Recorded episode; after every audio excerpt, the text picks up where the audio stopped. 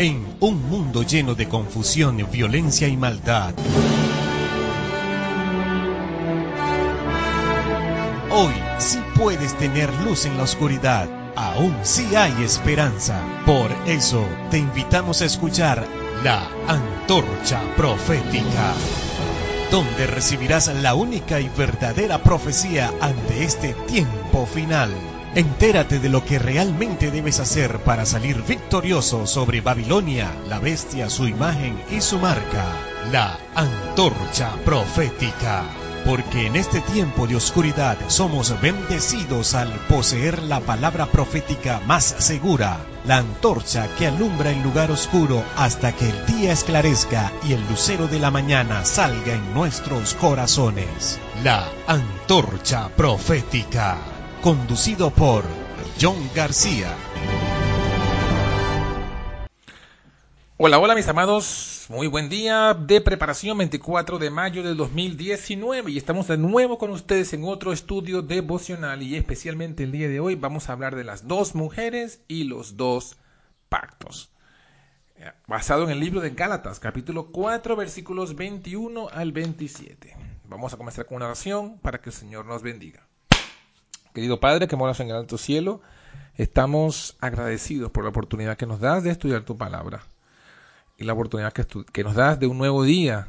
Y te pedimos en este momento que seas tú quien nos bendigas e ilumine nuestro estudio para que podamos ser bendecidos, podamos ser iluminados, podamos ser, si, si aceptamos esto, transformados por tu palabra. Te lo pedimos todo en el nombre de Jesús. Amén.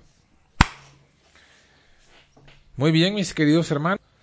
Estamos aquí para estudiar ese tema tan importante como es los dos pactos y eh, las dos mujeres. En el libro de Gálatas, capítulo 4, el versículo 21, el apóstol Pablo nos dice lo siguiente, inspirados por Dios. Decidme, los que queréis estar bajo la ley, ¿no habéis oído la ley?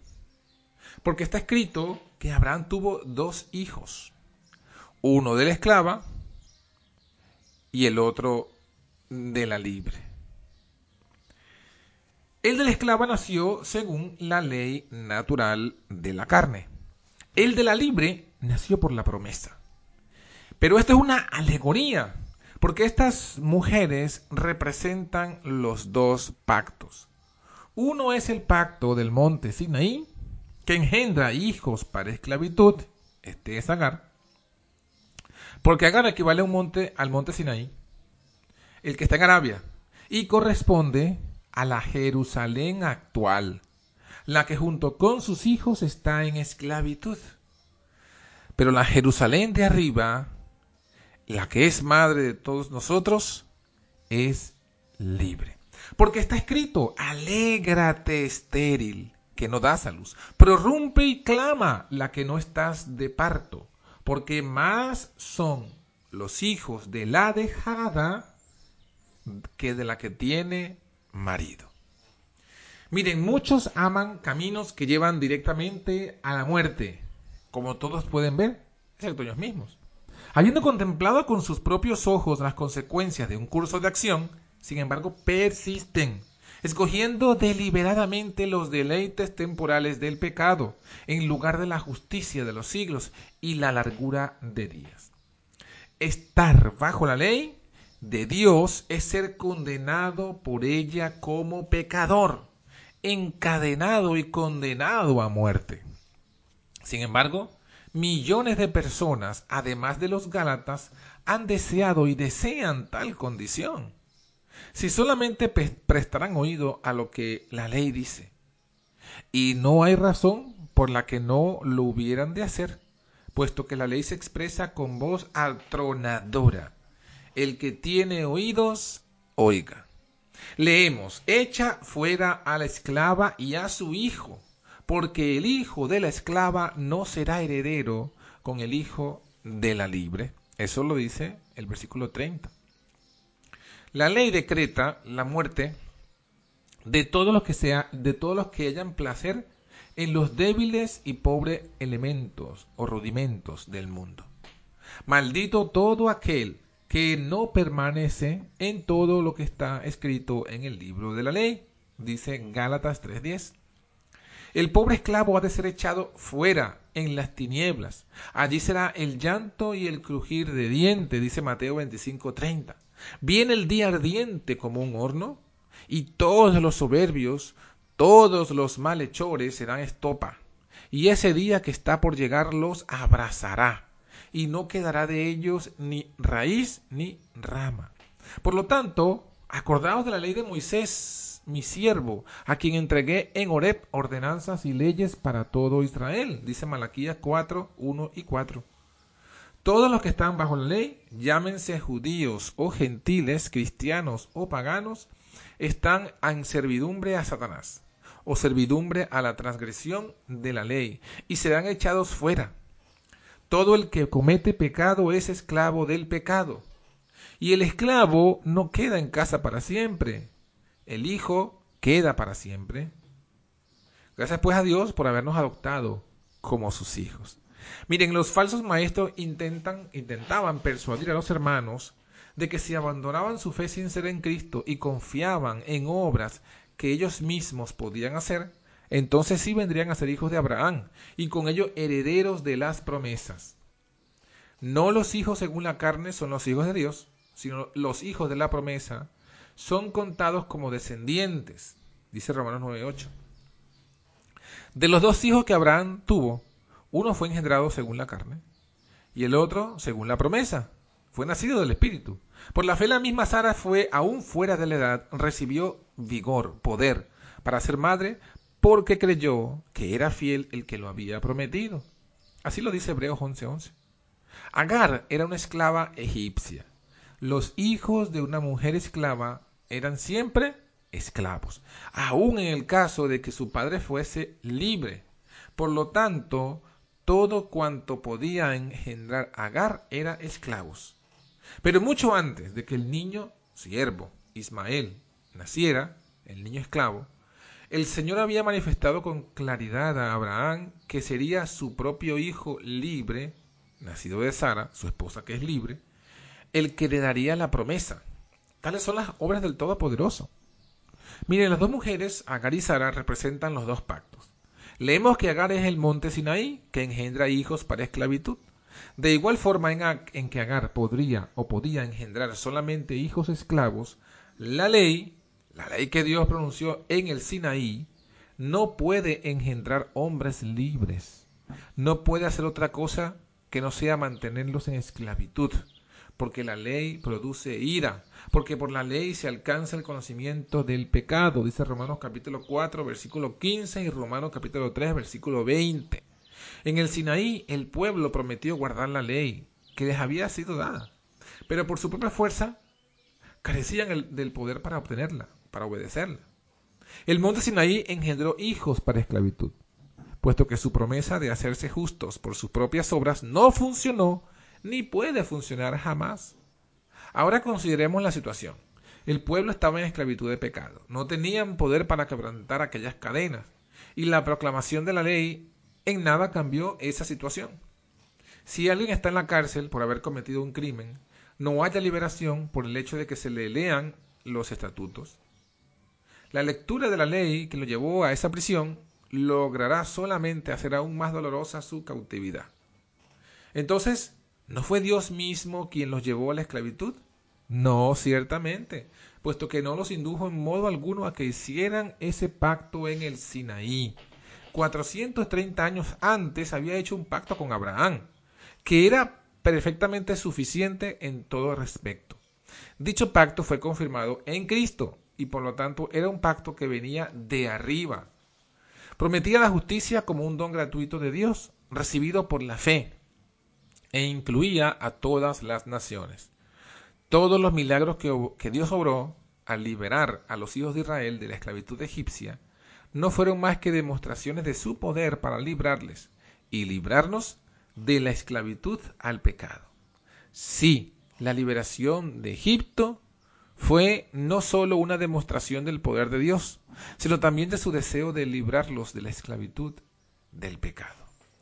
Así, cuando el pueblo acudió al Sinaí, Dios se limitó a referir lo que había hecho ya en su favor. Y les dijo, si dais oído a mi voz y guardáis mi pacto, vosotros seréis mi especial tesoro sobre todos los pueblos, porque mía es toda la tierra. Eso dice Éxodo 19.5. Ahora preguntémonos, ¿a qué pacto se estaba aquí refiriendo Dios? Evidentemente al pacto que existía ya con anterioridad, a su pacto con Abraham. Si solamente guardaban el pacto de Dios, si guardaban la fe y creían la promesa de Dios, serían su pueblo peculiar. En calidad de dueño de toda la tierra era capaz de cumplir en beneficio de ellos todo cuanto había prometido. El hecho de, que ellos, en su propia suficiencia, se apresurasen a cargar sobre sí mismos la responsabilidad de hacerlo realidad, no significa que Dios los indujera a hacer ese pacto. Si los hijos de Israel que habían salido de Egipto hubieran andado en los pasos de la fe de nuestro padre Abraham, jamás habrían, se habrían jactado de ser capaces de guardar la ley promulgada en el Sinaí. Porque no fue por la ley como Abraham y su descendiente recibieron la promesa de que serían herederos del mundo, sino por la justicia que viene por la fe. Romanos 4:13. La fe justifica, la fe hace justo. Si el pueblo de Israel hubiera tenido la fe de Abraham, hubieran manifestado la justicia de él. En el Sinaí, la ley que, que fue promulgada por causa de las transgresiones, habría podido estar en sus corazones. Hubiesen podido despertar a su verdadera condición sin necesidad de aquellos terribles truenos. Nunca fue el propósito de Dios, ni lo es ahora, ojo, que persona alguna obtenga la justicia mediante la ley que fue promulgada en el Sinaí. Y, todo lo que rodea al Sinaí lo demuestra. No obstante, la ley es verdadera y se la debe observar. Dios liberó al pueblo de Israel para que guardaran sus estatutos y cumplieran sus leyes. Salmo 105, versículo 45. No obtenemos la vida guardando los mandamientos, sino que Dios nos da la vida a fin de que podamos guardar por la fe, a fin de que podamos guardarlos por la fe en Él. El apóstol Pablo dijo en referencia a Agar y Sara, estas mujeres representan los dos pactos. Hoy existen esos dos pactos. No son cuestión de tiempo, sino de condición. Que nadie se jacte de su imposibilidad de estar bajo el antiguo pacto, confiando en que pasó, pasó el tiempo de este.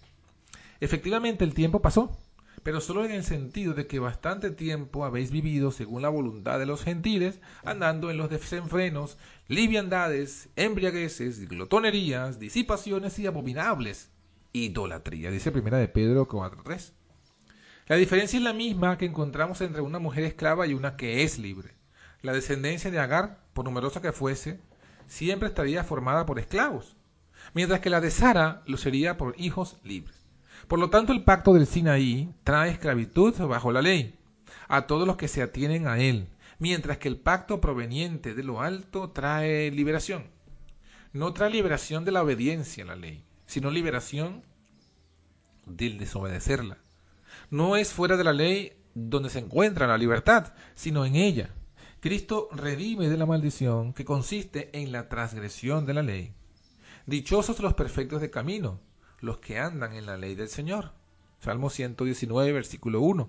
Esa bendición es la libertad. Andaré en libertad porque busqué tus mandamientos. Salmo 119, versículo 15. El contraste entre los dos pactos se puede expresar brevemente así. En el pacto concertado en el Sinaí, nosotros nos, nos la tenemos que ver con la ley a secas.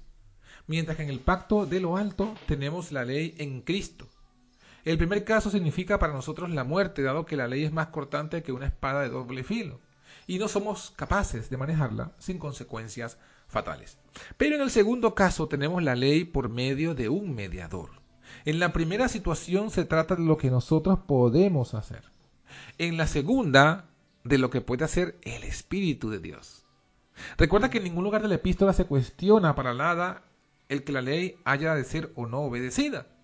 La única cuestión es cómo se logra la obediencia a la ley. ¿Se trata de nuestra propia obra, de forma que la recompensa no será un asunto de gracia, sino de deuda? ¿O bien se tratará de Dios obrando en nosotros tanto el querer como el hacer por su buena voluntad?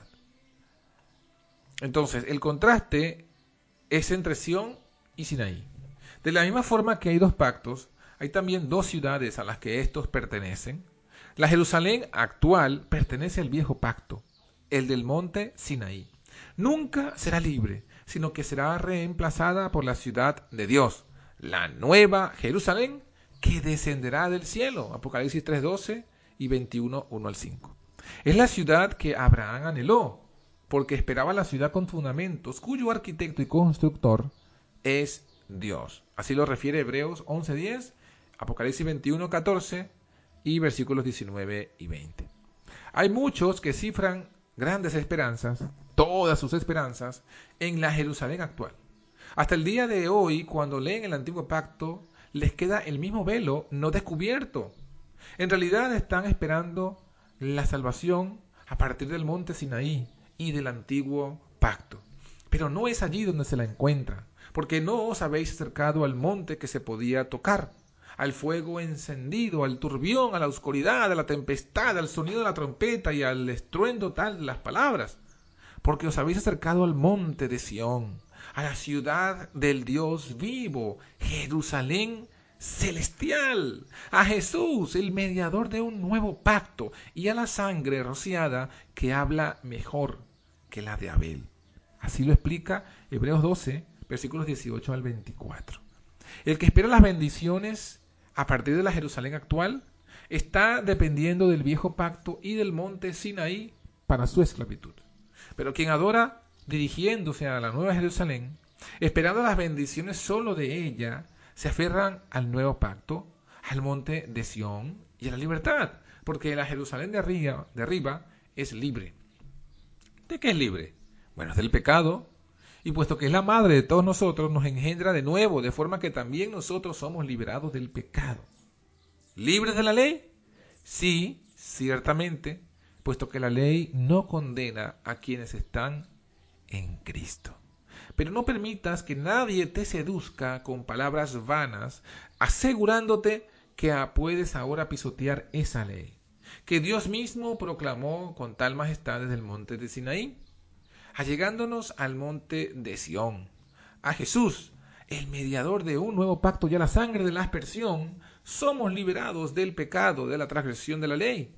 En Sión, la base del trono de Dios es su ley, de su trono proceden los mismos relámpagos, truenos y voces, Apocalipsis 4, 5 y 11, 19, que procedieron del Sinaí, puesto que allí misma, allí está la misma ley.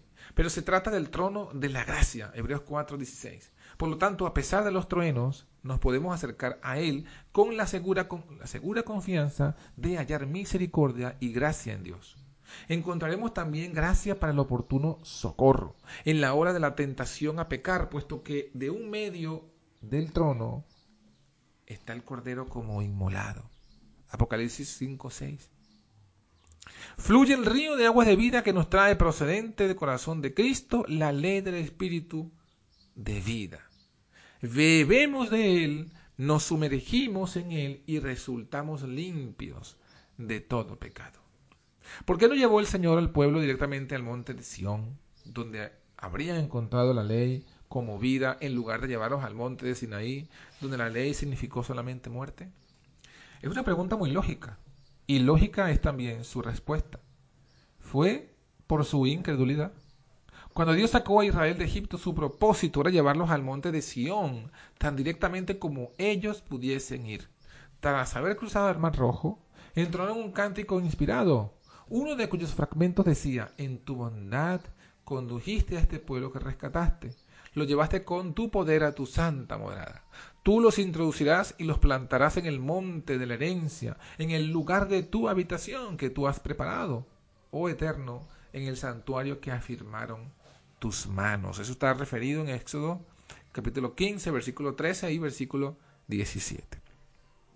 Si hubiesen continuado cantando, habrían llegado muy pronto al monte de Sión, puesto que los que el Señor ha redimido entrarán en Sión con cantos de alegría y siempre vivirán alegres, hallarán felicidad y dicha y desaparecerá el llanto y el dolor. Así es, mi hermano. Eh, lo dice Isaías, capítulo 35, versículo 10. Ahora bien, el cruce del Mar Rojo así lo testiguaba. Isaías 51, 10 y 11. Pero pronto se olvidaron al Señor y en su incredulidad se entregaron a la murmuración. Por consiguiente, fue dada la ley por causa de la transgresión, dice en Gálatas 3:19. Fueron ellos su incredulidad pecaminosa quienes hicieron necesario ir al monte Sinaí, en ir al de Sión. No obstante, Dios no los privó del testimonio de su fidelidad. En el Sinaí, la ley estuvo en la mano del mismo mediador, del mismo mediador Jesús, al cual nos dirigimos cuando vamos a Sión. Desde la peña en Oreb o Sinaí, brotó el manantial de aguas vivas a partir del corazón de Cristo, y la roca era Cristo. Éxodo 17, 6. Primera de Corintios 10, 4. Tenían ante ellos la realidad del monte de Sión. Todo aquello, todo aquel cuyo corazón se volviese allí hacia el Señor, contemplaría su gloria, su gloria sin velo, tal como lo hizo Moisés. Y siendo transformado por ella, encontraría el ministerio que trae justificación en lugar del ministerio que trae condenación. Su amor es para siempre. E incluso desde las mismas amenazantes nubes de ira de las que procedieron aquellos rayos y truenos, brilla el rostro del sol de justicia, conformando el arco iris de la promesa. Mis hermanos y hermanas, hermosas palabras para este día de preparación. Dos pactos, dos mujeres, dos montes. ¿Cuál eliges? ¿El monte de Sinaí o el monte de Sion? Que Dios te bendiga. Hasta mañana. Feliz sábado.